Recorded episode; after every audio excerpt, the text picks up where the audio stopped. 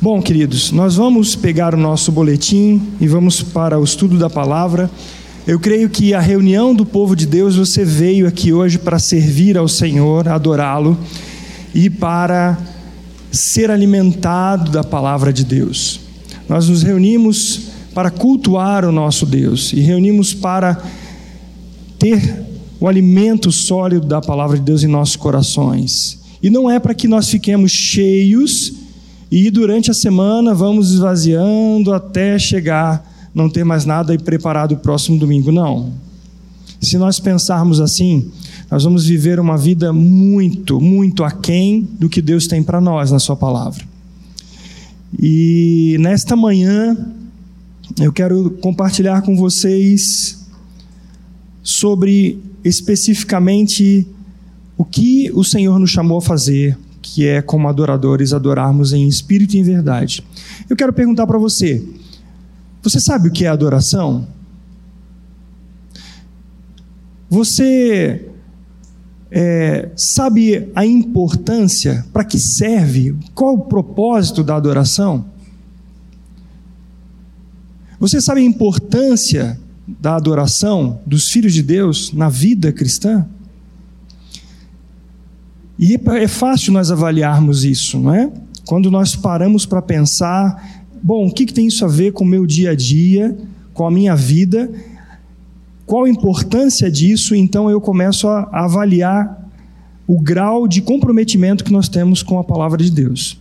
E nesta manhã, eu gostaria que nós, ao lermos esse texto, e dessa vez eu farei a leitura inteira do boletim, e depois faremos os comentários, apontamentos. Então faremos uma leitura até o fim. Mas eu gostaria que você observasse três pontos fundamentais nesse estudo. O primeiro é que Deus, ele criou, preste atenção nisso, Deus criou o meio para o homem adorá-lo. O segundo ponto desse estudo é que o próprio Deus, ele se deu a conhecer e ele deu a conhecer o meio para adorá-lo. Ele criou o meio, ele, ele se deu a conhecer, ele nos fez conhecer. E o terceiro ponto, ele nos fez e ele faz de uma pessoa um verdadeiro adorador, capacitando-o a adorá-lo. Então vamos ao texto do boletim. Nós vamos aqui expor esse texto em nome do Senhor Jesus, na dependência do Espírito Santo, que nos dê discernimento na Sua palavra. Você pode dizer amém? Então você concorda nisso comigo. A pergunta inicial é o próprio Salmo 116, do versículo 12 a 13. Que darei ao Senhor por todos os seus benefícios para comigo? Olha, estava fraco, hein, gente? Vamos lá de novo. Que darei ao Senhor por todos os seus benefícios para comigo? Tomarei o cálice da salvação e invocarei o nome do Senhor. Amém. Ao considerar a misericórdia e a graça de Deus em sua vida, esse salmista pergunta a si: O que posso dar por tudo o que tenho recebido de Deus? Que retribuição dar por suas bênçãos? O que posso devolver a Deus por tudo o que me tem feito? A resposta bíblica é: o homem nada pode dar a Deus sem que antes dele tenha recebido. O ser humano não tem em si a capacidade de adorar, servir ou prestar culto a Deus sem que Deus se dê a conhecer e o capacite a responder-lhe. Disse Davi, em 1 Crônicas 29, 14: Mas quem sou eu e quem é meu povo para que pudéssemos te dar alguma coisa? Tudo o que temos vem de ti e demos apenas o que primeiro de ti recebemos. A história da humanidade começa no jardim do Éden. Mas Deus, é antes de todo o universo ser criado. O texto de, do Salmo 9, 90, versículo 2, e você tem outros textos aí também para ler posteriormente, diz assim: Antes que os montes nascessem e se formassem a terra e o mundo, de eternidade a eternidade, tu és Deus.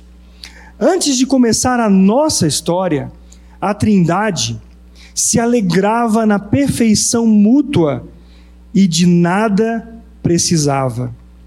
Mesmo assim, em seu soberano desígnio, Deus resolveu criar o homem e revelar a sua glória a ele. Deus é um. Ora fala de si mesmo no plural, como Gênesis 1, 26, quando ele diz: façamos o homem à nossa imagem.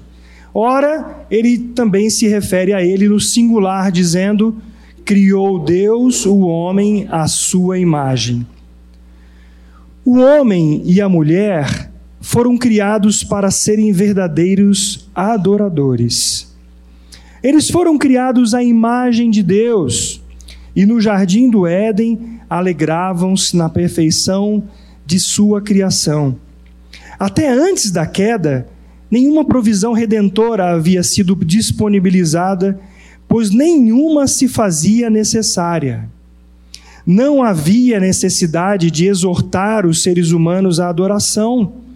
A existência inteira deles girava em torno do Deus que os havia criado, diz Dea Carson em seu livro Worship by the Book. Com a entrada do pecado, o ser humano rejeitou a adoração a Deus e escolheu adorar a si mesmo. Confusos, com medo e envergonhados, Adão e Eva tentaram esconder-se de Deus, mas ele foi à busca da sua criação. Sobre os dois pesava uma sentença, como diz Gênesis 2,17. Mas da árvore do conhecimento do bem e do mal não comerás, porque no dia em que dela comeres, certamente morrerás. Mas, ao mesmo tempo em que a morte foi determinada por causa do pecado, Deus apresentou a vida por meio de um sacrifício, uma expressão que já havia sido realizada antes da fundação do mundo, como diz Apocalipse 13, 8. O sangue foi derramado para cobrir a vergonha apontada, apontando a salvação. Não muito depois de Adão e Eva serem expulsos do jardim do Éden, vemos seus filhos num contexto de adoração, no qual Caim e Abel fazem suas ofertas a Deus. No entanto, somente um e sua oferta foram aceitos. Abel confiou em Deus, oferecendo o sacrifício de um animal com seu sangue derramado. Gênesis 4, 4 deliberadamente.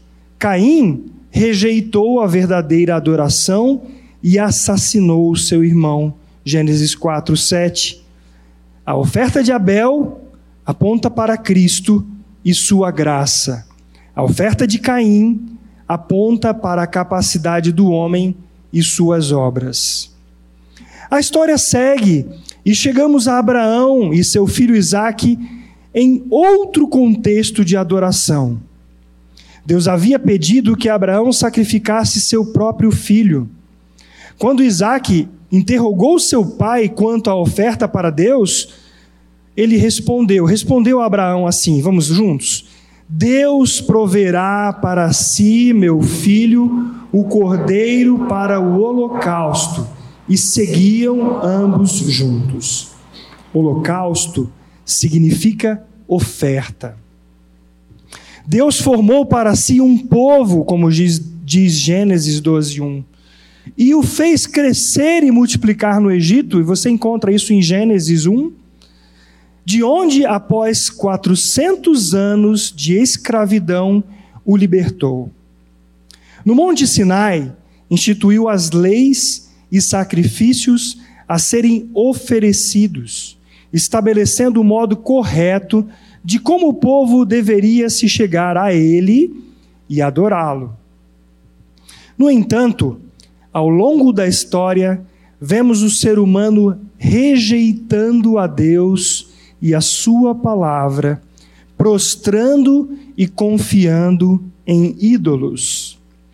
O último livro do Antigo Testamento termina com um doloroso reconhecimento de que todos os nossos esforços em glorificar a Deus são um fracasso em si mesmo. É só você olhar Malaquias, que nós já estudamos aqui, e você verá isso. Como aproximar-me do Deus Santo, sendo eu um pecador, não conhecendo e sem saber como, nem tendo em mim mesmo a condição de ser aceito por Ele? A Bíblia afirma que do céu olha o Senhor para os filhos dos homens, para ver se há quem entenda, se há quem busque a Deus. Todos se extraviaram e juntamente se corromperam. Não há quem faça o bem, não há nenhum sequer. Salmo 14, versículo 2 e 3. É inútil todo o esforço do homem para alcançar o favor de Deus, assim como para adorá-lo do modo próprio. Bom, passados 400 anos, desde a última declaração de Deus ao seu povo, que está em Malaquias 4:5.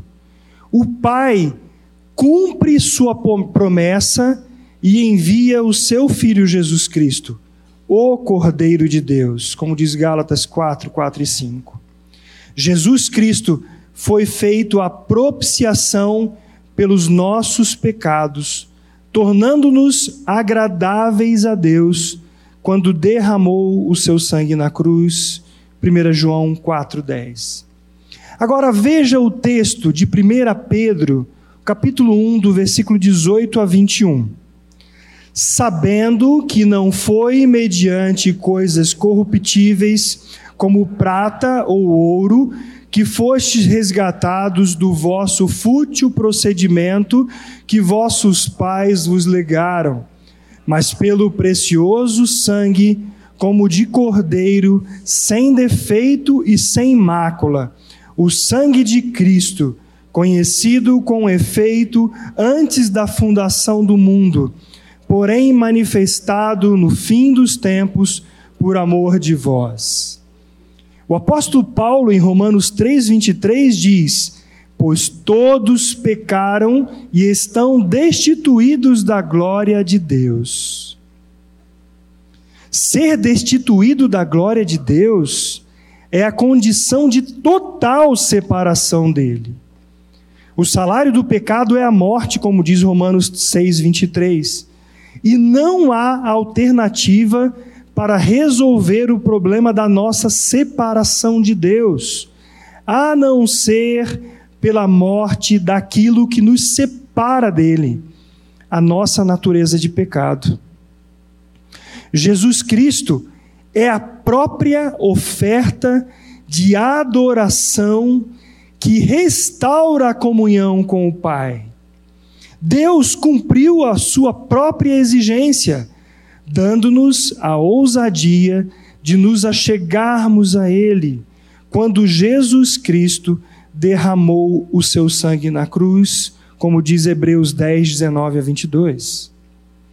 Ao sermos identificados com Cristo em Sua morte e ressurreição, não somente os nossos pecados foram perdoados pela oferta de si mesmo, como diz Gálatas 1, de 4 a 5, mas também mudou o nosso status de mortos para vivificados nele, fazendo-nos verdadeiros adoradores. O primeiro ponto importante é este, amados. O Cordeiro de Deus foi imolado e o seu sangue derramado como oferta de adoração a Deus antes da fundação do mundo e nos fazendo aceitáveis a Ele. Foi o próprio Deus que fez a provisão do acesso à Sua presença e tornou verdadeiros adoradores a todos quantos creem no seu nome. A iniciativa sempre foi dele, sempre foi de Deus.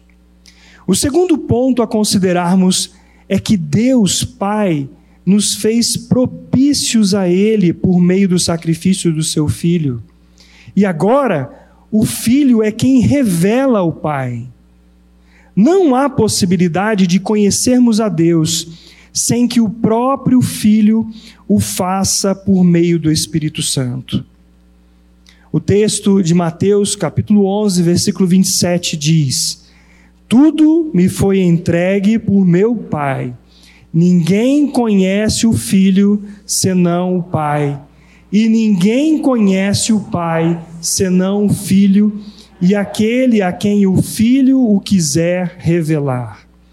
Não é possível adorarmos a Deus a parte de Jesus Cristo, pois sem Ele não temos nada. Depois você veja também o que diz Gálatas 1, versículo 15 e 16. Qualquer expressão de adoração que não for fundamentada no Evangelho de nosso Senhor Jesus Cristo não é verdadeira e não passa de uma tentativa de simular algo espiritual, além de pretender agradar aqueles que participam. Eu quero ler novamente esse trecho.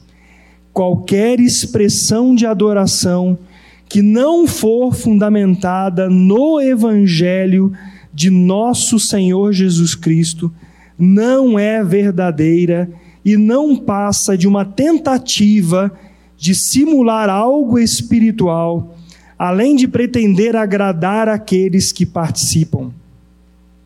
Sem a centralidade e suficiência do sacrifício de Jesus Cristo na vida do adorador, este não está adorando ao Deus verdadeiro, mas a demônios.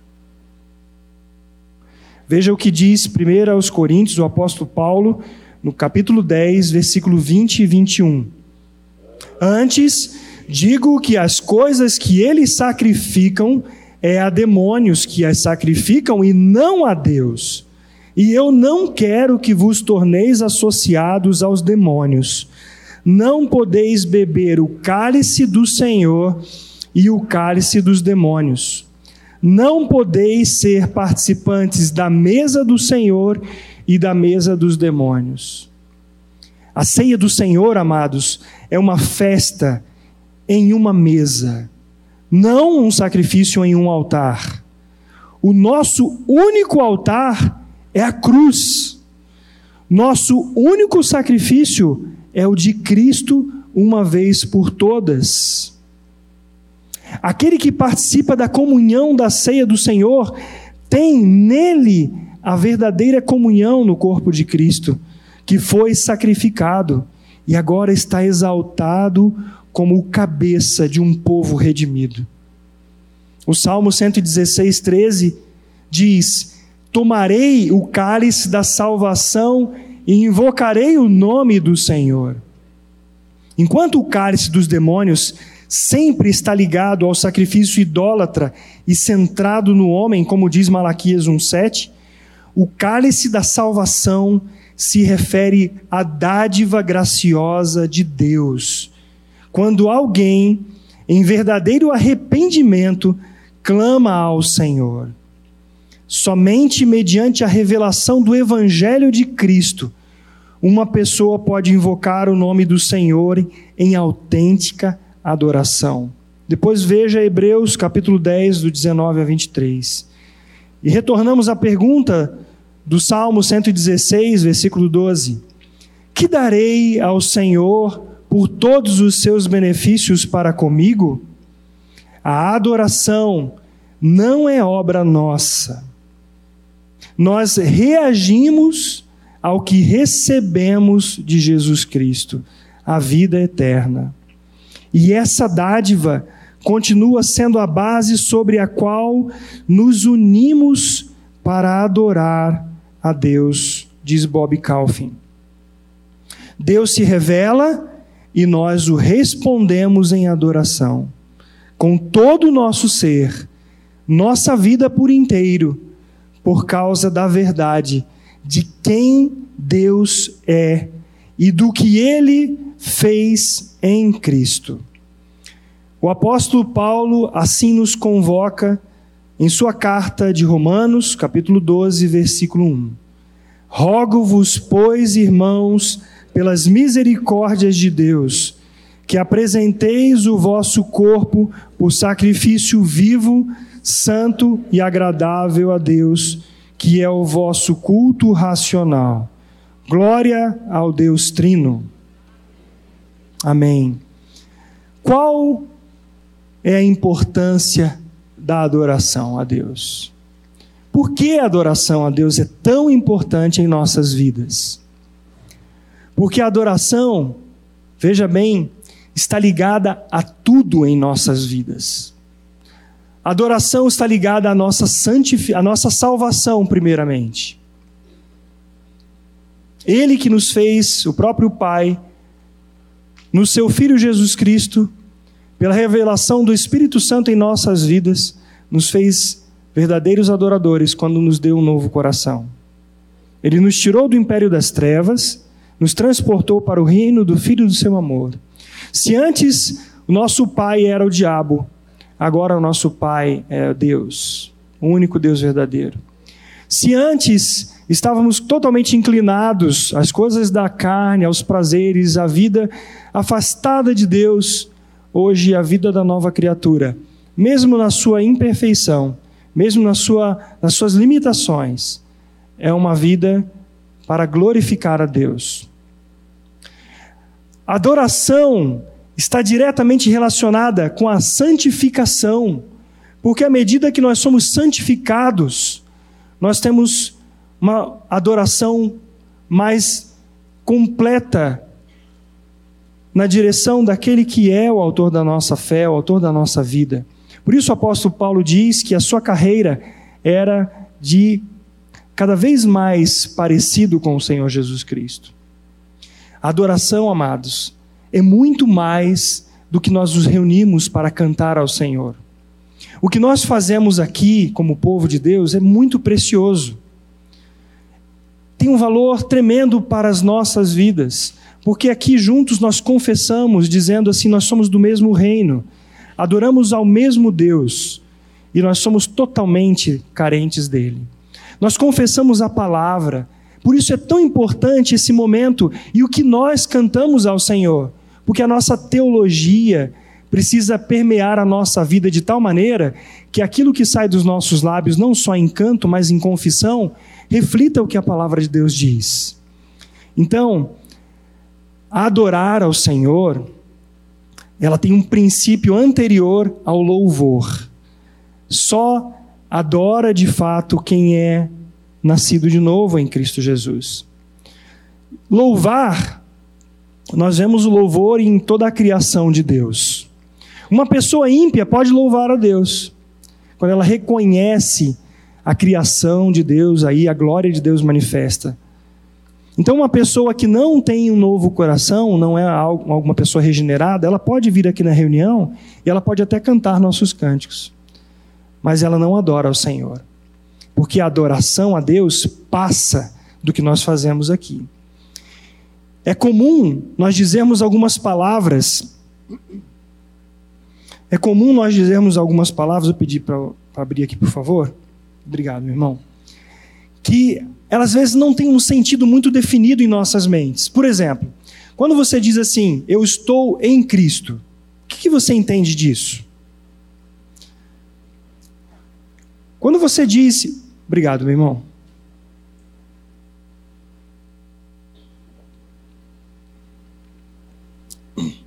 Quando você diz que está em Cristo, isso a priori significa que nós fomos incluídos no corpo de Cristo, na sua morte, fomos atraídos na cruz.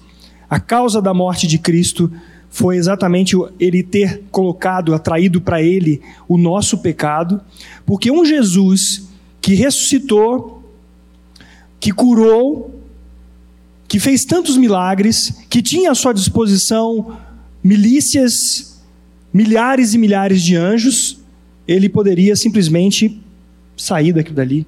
Ele não precisava ter morrido naquela cruz. Ele não, ele não teria limitações para isso. Mas quando o Senhor Jesus coloca em si o meu pecado, o seu pecado, ali estava decretada a sua morte. Não foram, apesar das dores, de toda de todo o sofrimento que o, que o Senhor Jesus teve naquela cruz com o derramamento do seu sangue, ao ele se entregar ao Pai, quando ele diz tudo está consumado, ele entrega o seu espírito, ele entregou o seu espírito. O seu sangue se esvaiu, ele ali prestou uma oferta de si mesmo a Deus. Ele é a própria oferta, como o próprio sacrifício, o próprio holocausto que nos permitiu o acesso ao Pai. Mas estar em Cristo é mais que isso. Ele continua, começou ali na atração, na, na cruz, na morte e ressurreição, mas estar em Cristo tem que ter um significado no meu dia a dia, tem que servir para algo mais. E quando nós dizemos que adoração é importante, muitas vezes nós de fato não damos a importância que é devida. E nós vemos o próprio povo de Israel não dando a devida importância. E Deus ali buscando o povo, restaurando o povo e novamente o povo virando as costas, e é tão forte a palavra dizendo que o povo de Israel é uma adúltera, é uma prostituta, porque deixaram o Deus verdadeiro para adorar aquilo que não tem vida, aquilo que não tem poder de dar vida eterna, não tem poder de mudar a realidade da pessoa. Então, amados, o termo adoração tornou-se muitas vezes vago na mente das pessoas e relacionado a práticas religiosas, ao canto, à música. E se nós pararmos aqui, veja bem, vamos pensar naquele efeito que eu já vi em, em vídeos, que é o efeito de pessoas que estão num lugar, num contexto, e de repente muda o fundo e elas estão em outro contexto. Aquela ideia quando você quer sair de férias, você está ali no seu escritório trabalhando, daqui a pouco você pensa você ali naquela cadeira de praia, lá tomando aquele sol. Agora imagine nós aqui com as mãos erguidas, celebrando, cantando, e de repente muda esse esse contexto aqui, e nós estamos num lugar amplo, com luzes piscando, com é, é, é, toda aquela penumbra, aquele outro contexto físico. Aí você se pergunta assim: o que, que tem diferente de um e de outro? O contexto mudou, as pessoas são as mesmas e as atitudes são as mesmas. Então, nós temos que prestar atenção que se o que nós fazemos aqui, fazemos aqui juntos ao Senhor, em outro contexto, é chamado de é, elogio a astros de pop, de rock, de teatro, enfim. O que, que vai diferenciar uma coisa da outra? Diferencia o coração do adorador, a quem ele está adorando de verdade. E é óbvio que quando nós olhamos alguns contextos que igrejas se reúnem, onde estamos com luz, câmera, ação, isso está levando o pensamento, levando as pessoas para uma outra doutrina, que não é de adoração a Deus. Que não é de adoração a Deus. É adoração a homens e muitas vezes adoração a demônios. O culto contemporâneo que nós vemos hoje está sendo definido por cantar, dançar, assinar as mãos, gritar, chorar em um ambiente religioso. Mas não é isso que biblicamente nós vemos que define.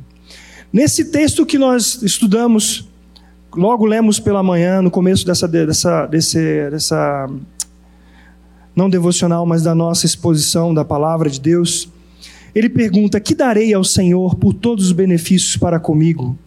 Que darei ao Senhor? O que que eu e você temos para dar ao Senhor de fato? E quando a pessoa não conhece o Deus verdadeiro, isso pior ainda. Porque quando alguém não conhece a Deus, ele não tem como adorar a Deus de verdade. Mas vamos dizer aqui, colocar que nós já, todos aqui, experimentaram a graça de Deus, são filhos de Deus, e mediante a graça da salvação, eu me pergunto, Senhor, o que que eu tenho para dar ao Senhor? O que que eu posso oferecer ao Senhor? E nós vimos que nós não temos nada de nós mesmos a oferecer ao nosso Deus. Nós não temos nada que possa ser dado a Deus se Ele não se manifestar a nós. Você, antes de ser salvo, você queria, você amava Deus? Antes de Deus mostrar para você o seu pecado, a sua natureza, você queria o Senhor? A Bíblia diz que ninguém, ninguém quer a Ele, se Ele não se revelar, se Ele não mostrar quem Ele é. E além de mostrar quem Ele é, Ele dá a própria salvação por meio do seu Filho Jesus Cristo. E Ele nos faz verdadeiros adoradores. Eu gostaria de enfatizar com vocês cinco momentos, dentro desse tempo que nos resta. Momentos de entrega, de adoração, momentos em que Deus se revelou e que o homem respondeu coerentemente a Deus. O primeiro momento eu quero levar vocês para o texto de Gênesis, peço que a Rúbia coloque para nós. Gênesis capítulo 3, versículo 7. Porque aqui é a primeira vez, a primeira vez que aparece a expressão adoração na Bíblia, onde se fala sobre sacrifício, e é quando ali Deus, ao encontrar o homem depois do seu pecado, o texto de Gênesis 3,7 diz que abriram-se então os olhos de ambos Adão e Eva que pecaram contra Deus porque eles quiseram fazer a sua própria vontade, rejeitaram a vontade de Deus e rejeitaram a, adoração ao próprio Deus. E eles, percebendo que estavam nus, eles coseram folhas de figueira e fizeram para si cintas. Eles criaram a maneira deles resolver o problema deles. Mas esse, essa resolução ela estava fadada ao fracasso, logo de início. E o texto continua quando ouviram a voz do Senhor Deus, que andava no jardim pela viração do dia, eles se esconderam da presença do Senhor Deus, o homem e sua mulher, por entre as árvores do jardim. Segue. E chamou o Senhor Deus ao homem e lhe perguntou: Onde estás? Ele respondeu: Ouvi a tua voz no jardim, e porque estava nu, tive medo e me escondi. Perguntou-lhe Deus: Quem te fez saber que estavas nu? comeste da árvore do que da árvore que te ordenei que não comesses? Então disse o homem: A mulher que me deste por esposa, ela me deu da árvore e eu comi. Disse o Senhor Deus à mulher: Que é isso que fizeste? Respondeu a mulher: A serpente me enganou e eu comi. Então o Senhor Deus disse à serpente: Visto que, que isso fizeste, maldita és entre todos os animais domésticos e os e e o és entre todos os animais selváticos. Rastejarás sobre o teu ventre e comerás pó todos os dias da tua vida. Porém, inimizade entre ti e a mulher, entre a tua descendência e o seu descendente. Este te ferirá a cabeça e tu lhe ferirás o calcanhar. E a mulher disse: Multiplicarei sobremodo os sofrimentos da tua gravidez, e em meio de dores darás à luz filhos. O teu desejo será para o teu marido, e ele te governará. E Adão disse: Visto que atendeste a voz de tua mulher e comeste da árvore que eu te ordenara, não comesses, maldita é a terra por tua causa, em fadigas obterás dela o sustento durante os dias de tua vida. Ela produzirá também cardos e abrolhos, e tu comerás a erva do campo. No suor do rosto comerás o teu pão, até que tornes a terra pois dela foste formado, porque tu és pó e ao pó tornarás. E deu ao homem o nome e deu o homem o nome de Eva, a sua mulher, por ser a mãe de todos os seres humanos. Aqui. E fez o Senhor Deus vestimenta de peles para Adão e sua mulher e os vestiu. Aqui nós encontramos já o meio que Deus fez para o homem se chegar a ele. Vocês acham que para fazer uma roupa de pele de animal, Deus simplesmente fez assim e veio uma roupa para eles? De onde veio essa roupa, esse couro que, que foi feita essa roupa para Adão e Eva? Aqui houve um sacrifício. Aqui o sangue de um animal foi derramado. Para que o homem pudesse ter acesso à presença de Deus. Enquanto o homem faz os seus modelos para se vestir, para cobrir a sua vergonha e com isso tentar se chegar a Deus, e isso está fracassado. A religião é uma própria expressão disso. Deus já propiciou o meio de nós a chegarmos a Ele. O sacrifício do seu Filho Jesus Cristo, o sangue derramado ali. Mas, seguindo um pouquinho mais à frente, nós encontramos um outro contexto que não é especificamente um contexto de um sacrifício para perdão de pecados. E é o caso do sacrifício de Caim e Abel. Seguindo mais à frente, nós vemos que o sacrifício e a adoração de Abel nos faz pensar, pelo menos a mim me fez pensar que Deus, ele deu a conhecer o plano de salvação para Adão e Eva. Não simplesmente aquele cordeiro foi morto e, e pronto. Não, isso teve um profundo significado de conhecimento para Adão e Eva. E eles transmitiram para os seus filhos isso. Por quê? Porque agora, nesse contexto de adoração, vai acontecer um sacrifício também. E não está ligado diretamente a um sacrifício de perdão, como nós estamos, como bem conhecemos, que o sacrifício de um animal era para perdão de pecados. E lá nós vamos ver o cumprimento disso em Cristo Jesus. Agora, Caim, ele faz uma oferta e essa oferta não é aceita. Abel pega um animal, ele sacrifica esse animal e ele oferece ao Senhor esse animal, a sua gordura. Caim não. Ele novamente replica o que os seus pais fizeram no jardim do Éden quando pegaram folhas de figueira para se cobrir. Caim, ele rejeita a maneira que Deus ordenou para a adoração. E aí o que acontece? Lá no versículo 7 do capítulo 4, Deus diz para Caim assim: Se 4, capítulo 4, versículo 7. Se você, Caim, que agora está irritadinho, está bravo, porque o seu irmão foi aceito e você não, se você proceder bem, não é certo que você será aceito? Deus está falando com Caim. Se todavia procederes mal, eis que o pecado jaz à porta. O seu desejo será contra ti, mas a ti cumpre dominá-lo. E é muito interessante, amados, que esta palavra aqui, que você está vendo, o pecado que jaz à porta, Fui olhar lá no original, no hebraico, e esse pecado, que para nós está somente pecado, diz que é oferta pelo pecado. Então Deus está dizendo para Caim assim: olha, se você proceder bem, você será aceito. Se você não proceder bem, se você proceder mal, a oferta que você tem a oportunidade de sacrificá-la como verdadeira adoração está à porta. Mas você vai ter que pegar esse animal, porque o desejo dele é contra isso, e você tem que sacrificá-lo. Se você não fizer isso, você não será aceito. E aí Caim o que faz? Procede bem ou mal? Mal. Ele ainda quer o jeito dele. Ele briga por isso. E aí ele pega e sacrifica o seu irmão.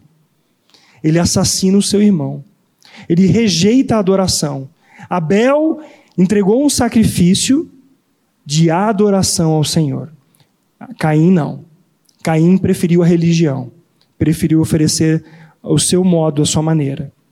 Então, o culto, de acordo com a vontade do homem, por mais bem intencionado que pareça, não pode salvar e não pode santificar o adorador. Ao invés disso, afunda, leva mais ainda ao pecado e à ruína final. Foi o que aconteceu com Caim. Agora, eu vou passar para o terceiro exemplo de um momento de, de sacrifício também e de adoração a Deus, um momento de obediência. Assim como Abel obedeceu, agora nós vemos em Gênesis capítulo 22 que Abraão é desafiado a fazer uma coisa terrível. Abraão é desafiado a entregar o seu próprio filho. Vamos lá para o capítulo 22, versículo 1 de Gênesis, que diz assim: Depois dessas coisas, pôs Deus a Abraão à prova e lhe disse: Abraão, este lhe respondeu: Eis-me aqui. Eis-me aqui. O que são essas coisas? Volta um pouquinho, por favor, Rubia.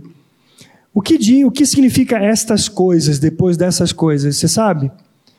Essas coisas são 100 anos de vida de Abraão e de um tempo que ele veio pedindo a Deus um filho.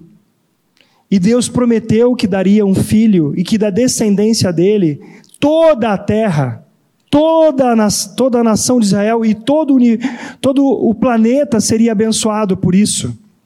Deus fez uma promessa e fez a promessa a Abraão de que ele seria pai de uma grande nação. Então, essas coisas que o texto está dizendo, é todo esse contexto que ele passou, que ele pegou Agar, que ele teve um filho com Agar, que ele é, mentiu por causa da sua esposa, tudo isso aí. E agora ele apresenta depois desse tempo todo, Deus diz a ele que aquele filho que Deus cumpriu a sua promessa e deu a ele, Deus agora pede esse filho. O versículo 2, então, Deus diz assim: Toma o teu filho, teu único filho, Isaque, a quem amas, e vai-te à terra de Moriá, oferece-o ali em holocausto sobre um dos montes que eu te mostrarei.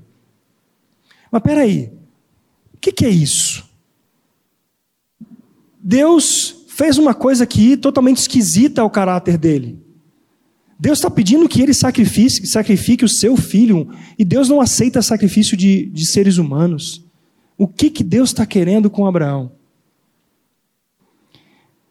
A percepção de Abraão aqui deve ter dado muita volta. Por que, que Deus me dá um filho e depois ele pede esse filho para sacrificar? E ele me diz ainda um único filho, e ele sabe que eu não tenho um único, eu tenho um outro. O que, que Deus está querendo com isso? E aí, quando nós vamos para o versículo 3 a 5, diz assim: Levantou-se, pois, Abraão de madrugada, e tendo preparado o seu jumento, tomou consigo dois dos seus servos e a Isaque, seu filho. Rachou lenha para o holocausto e foi para o lugar que Deus lhe havia indicado. Você está imaginando essa cena? Abraão se levanta de madrugada, pega o jumento, põe sobre a carga, a carga sobre eles, pega dois servos, pega Isaac, e aí ele começa a caminhar. Ao terceiro dia, gente, são dois dias caminhando. Olha o que passou na cabeça desses, dessas pessoas que estavam caminhando para isso. Ao terceiro dia, ergue Abraão os olhos viu o lugar de longe. Então disse aos seus servos: Esperai aqui com o jumento, eu e o rapaz iremos até lá, e havendo adorado, voltaremos para junto de vós. Eu chamo a atenção sua para essa expressão aqui. Esperai aqui, homens. Eu e o rapaz iremos até lá para fazer o quê? Mas Deus não mandou ele sacrificar? Quer dizer que sacrifício é adoração? Ah, Deus está dizendo que ao entregar a sua oferta, ele estaria obedecendo a Deus e adorando a Deus. Então, essa é a primeira vez que aparece essa palavra. E há um princípio muito importante dentro da hermenêutica, que é o princípio da primeira menção ou regra da primeira menção, que diz que a primeira vez que aparece aquela palavra, a ideia, ela traz consigo um significado que é consistente em toda a Bíblia. Então, é importante observarmos aqui essa palavra. Na mente de Abraão, ele e Isaac vão subir o Monte Moriá e ali ele vai fazer um sacrifício. Mas Abraão chama de adoração. Ele vê a obediência a Deus como um ato de adoração. Ele vê o sacrifício e a adoração como sinônimos à medida que ele oferece o seu filho.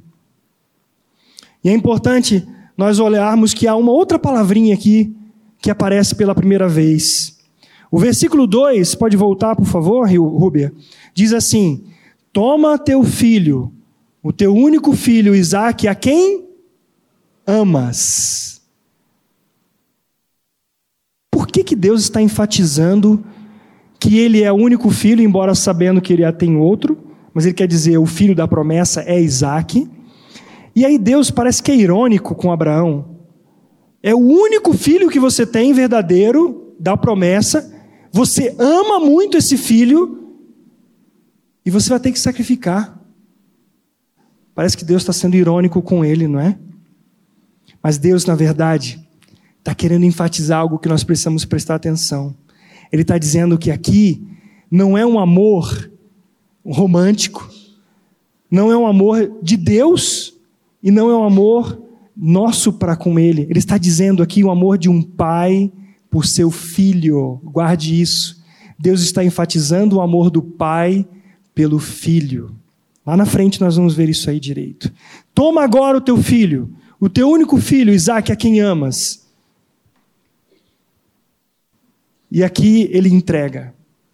Por que, que Deus chamaria Isaac, então, para ser sacrificado? O que, que Deus estava querendo? Vamos ver agora o versículo 6.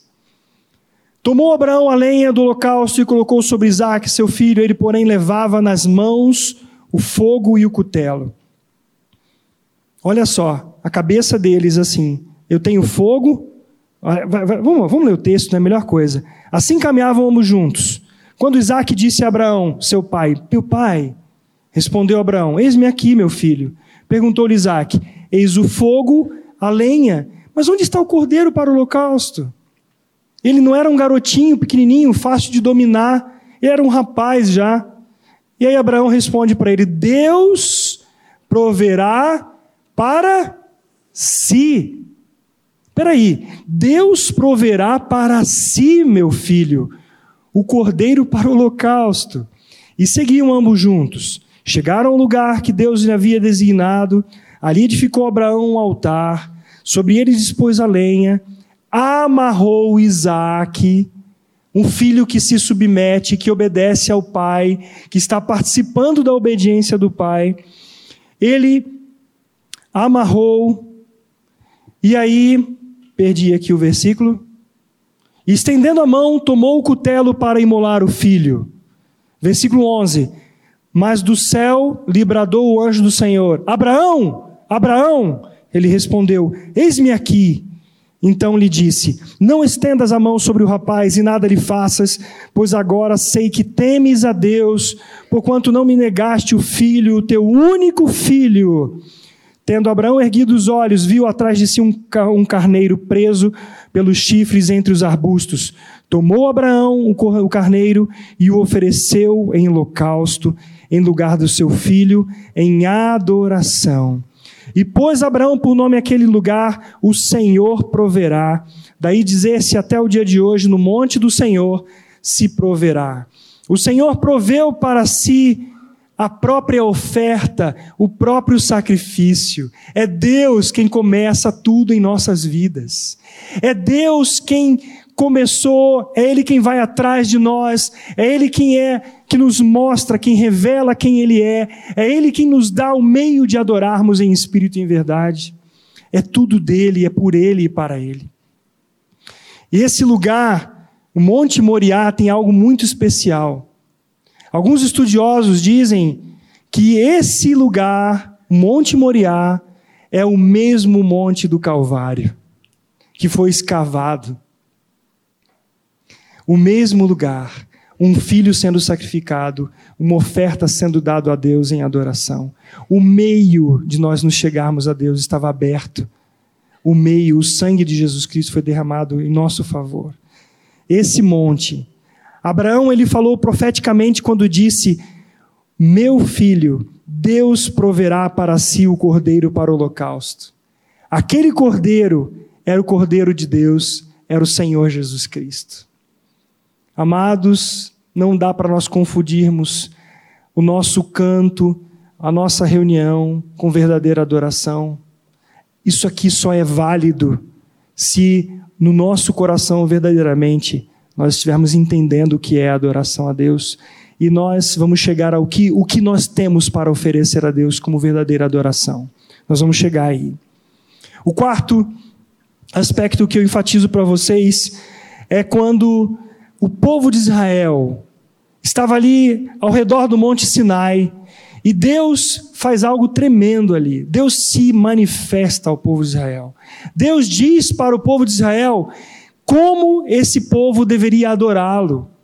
Deus dá ali em Êxodo capítulo 29, nós não iremos discorrer sobre esse texto. Eu peço que a Rúbia coloque o texto de Neemias 12, 27. Porque o sacrifício instituído por Deus para o povo de Israel remete à obediência, remete à adoração e remete à remissão de pecados. Mas o texto de Neemias dá para nós um panorama muito interessante do que é isso. Diz o texto assim: versículo 27 do capítulo 12, perdão, isso. No mesmo dia, 12, 27, coloquei certo? Perdão, Rúbia. 12, 43. O 27 fala do começo da dedicação de Neemias, de toda a reconstrução do muro. O versículo 43 então diz assim: No mesmo dia, ofereceram grandes sacrifícios e se alegraram, pois Deus os alegrara com grande alegria. Também as mulheres e, os meninos se alegraram, de modo que o júbilo de Jerusalém se ouviu até longe. Olha só, grandes sacrifícios e eles se alegraram. De novo, de novo aparece a palavra alegrar. Deus os alegrara com grande alegria. E também as mulheres, os meninos se alegraram de modo que o júbilo era tão grande. Agora, pense comigo que o sacrifício de animais não era uma coisa assim que se fazia banalmente, não, havia uma solenidade para isso, mas havia também tremenda alegria na presença de Deus, porque lá em Êxodo, Deus disse para o povo que para se aproximarem de Deus, era assim: quando havia um sacrifício, quando alguém levava um cordeiro, aquele animal, ele tanto simbolizava a própria pessoa, quanto também quando ele colocava a mão sobre a cabeça do animal, era um símbolo de que o seu pecado, os seus pecados estavam sendo colocados sobre aquele animal e aquele animal deveria ser sacrificado, porque pelo sangue, essa é a expressão da salvação, o sangue que deveria ser derramado. Então Deus disse como as coisas deveriam ser feitas, não da maneira que o povo de Israel queria, não da maneira que Adão queria, não da maneira como Caim queria, não como o povo em si queria e fez muitas vezes, mas da maneira de Deus.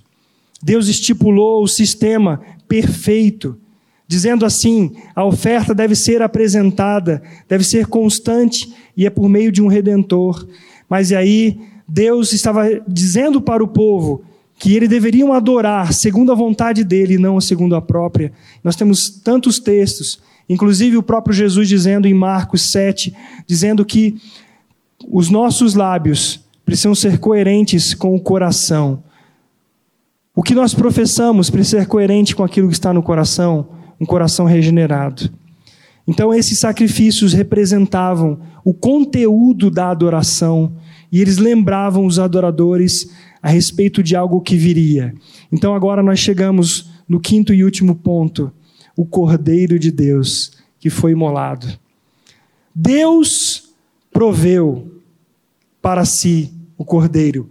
Se nós pudéssemos dizer com tanta alegria, nós diríamos aleluia, aleluia, porque o meu filho ia ser sacrificado ali. E ele me pergunta, pai, nós temos a lenha, temos o holocausto, temos o, o, o altar, mas cadê o cordeiro?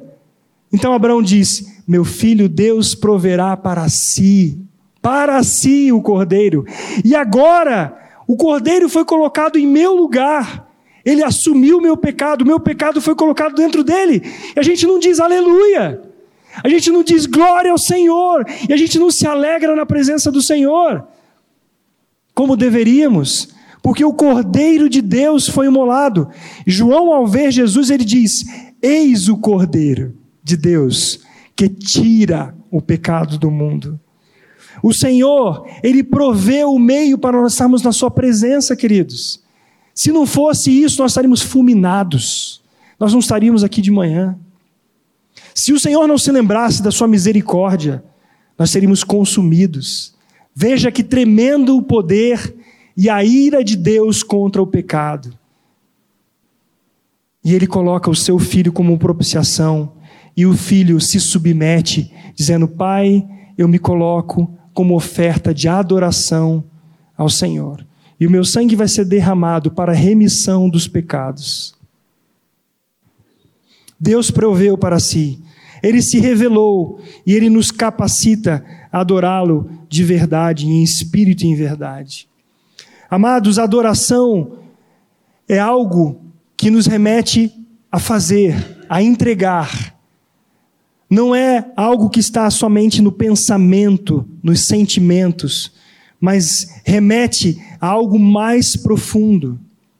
Existe uma, uma, uma frase clássica em latim que é lex orandi, lex credendi. Significa a lei de orar é a lei de crer. É geralmente aplicado ao tratamento de adoração da igreja. Por quê?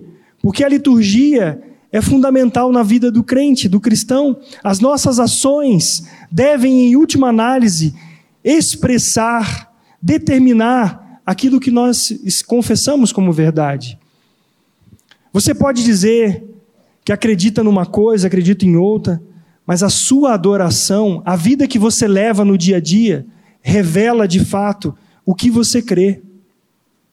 É por isso que o último texto que nós lemos no boletim de Romanos capítulo 12, 1, leva-nos a pensar sobre isso. O apóstolo Paulo diz: Rogo-vos, pois, irmãos, pelas misericórdias de Deus, que apresenteis o vosso corpo por sacrifício vivo, santo e agradável a Deus, que é o vosso culto racional. Deus criou o meio para o homem adorá-lo. Ele se deu a conhecer por meio do seu filho Jesus o meio da adoração, e ele nos faz verdadeiros adoradores para adorá-lo em espírito e em verdade. E eu quero chamar novamente aquela pergunta do salmo: Que darei ao Senhor por todos os benefícios para comigo? O que que eu e você podemos dar se não for por meio de Jesus Cristo, a vida que ele nos deu, a vida nova, que está além dos nossos conceitos, está numa vida de adoração. Adoração tem a ver com nossa salvação, adoração tem a ver com a nossa santificação, adoração tem a ver direto com a glória de Deus que Ele recebe por meio das nossas vidas. Com isso eu quero dizer para vocês, amados, que muito mais do que nós cantarmos ao Senhor, muito mais do que nós fazemos as práticas religiosas, a verdadeira adoração é uma oferta da sua vida, que foi dada pelo Senhor. E nem eu nem você tínhamos nada para oferecer. Hoje nós temos a nossa vida por inteiro, por inteiro, como verdadeira adoração. Quando nós tivermos a consciência disso, a nossa reunião será diferente. Será uma, uma, uma reunião que quem entrar por aquela porta, que não for um, um regenerado, ele vai dizer: Deus está no meio desse povo. Deus está no meio desse povo. Quando alguém olhar para a nossa vida na semana, vai falar assim: Deus habita nesse. Alguma coisa tem diferente. Esse povo, essa pessoa é de Deus. Ele tem uma vida que é diferente, uma vida que glorifica a Deus, uma vida justa diante do Senhor. Mas isso não vem de nós, é obra do Senhor. Do começo ao fim, é Ele fazendo, Ele nos buscando e Ele nos convertendo a Ele. Verdadeiros adoradores que adoram em espírito e em verdade. Eu tomarei o cálice da salvação, aquilo que o Senhor me deu, e eu vou invocar o nome do Senhor. Pai, nós te agradecemos por tua palavra nesta manhã. Te agradecemos pelo sacrifício perfeito de Cristo que nos redimiu. O sacrifício que nos, além de nos dar a remissão dos pecados, nos dar acesso à tua presença, também foi a oferta de adoração que o Senhor Jesus Cristo, ao ofertar a sua vida a ti. Eu te agradeço porque o Senhor Jesus Cristo não se rebelou, ele não se contrapôs, mas ele se submeteu a ti como verdadeiro adorador, reconhecendo, Pai, em obediência a tua vontade. Eu te agradeço, Pai, porque o Senhor também nos faz assim por meio da vida de Cristo que nos foi dada. Eu te louvo, Senhor, porque o Senhor tem constrangido o coração da tua igreja a se oferecer como sacrifício vivo, santo e agradável, não só de lábios, mas de corpo inteiro, de alma, de espírito, para te adorar, para também neste mundo glorificar o teu nome com uma vida santa, digna de todo toda adoração ao Senhor. Eu te louvo, Pai, por tua igreja e nós oramos pedindo que o Senhor mexa tão profundamente com a tua igreja, não só aqui em Londrina, mas em todos os lugares, para que um avivamento do teu Santo Espírito leve a um quebrantamento, que os teus filhos possam chorar na tua presença, reconhecendo a tua grandeza, reconhecendo a tua graça e a tua misericórdia, para que vivam também de acordo com a tua palavra. Em nome de Jesus Cristo. Amém.